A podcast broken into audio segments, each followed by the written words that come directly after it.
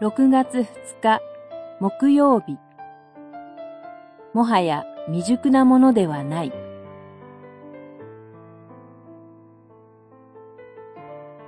エフェソの信徒への手紙4章14節から16節。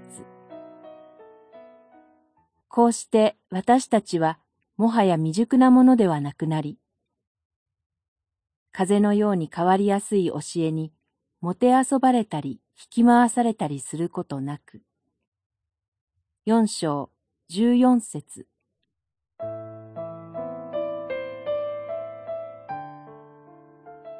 神はキリストを知った皆さんをもはや未熟なものではないと言います。この未熟なものとは子供と訳すことができる言葉です。言われたことが間違ったことでも何でも鵜呑みにして思いが変わりやすくて安定感のない人のことです。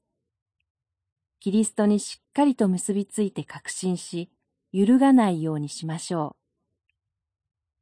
ここでは、教会が一致することを命じられています。一節から十節。一致のために最も大切な事柄はキリストです。フィリピの信徒への手紙一章二十一節これに対してこの一致が壊れる原因はキリストではなく人の考えや聖書とは別の間違った教えや理解を鵜呑みにして惑わされることによってキリスト以上に大切にすることです。私たちは天地の作られる前からキリストにあって選ばれ、キリストに従ってデザインされて地上に生まれました。主であるキリストに私たちが従っていくことこそ主の召しであり、私たちの本来の生き方です。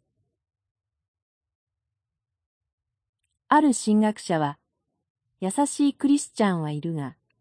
安定したクリスチャンはどれほどいるだろうか、と言います。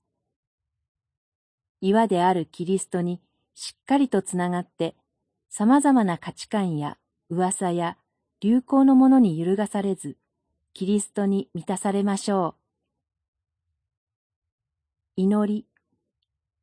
キリストにしっかり基づいて、揺るがない信仰、揺るがない生き方をさせてください。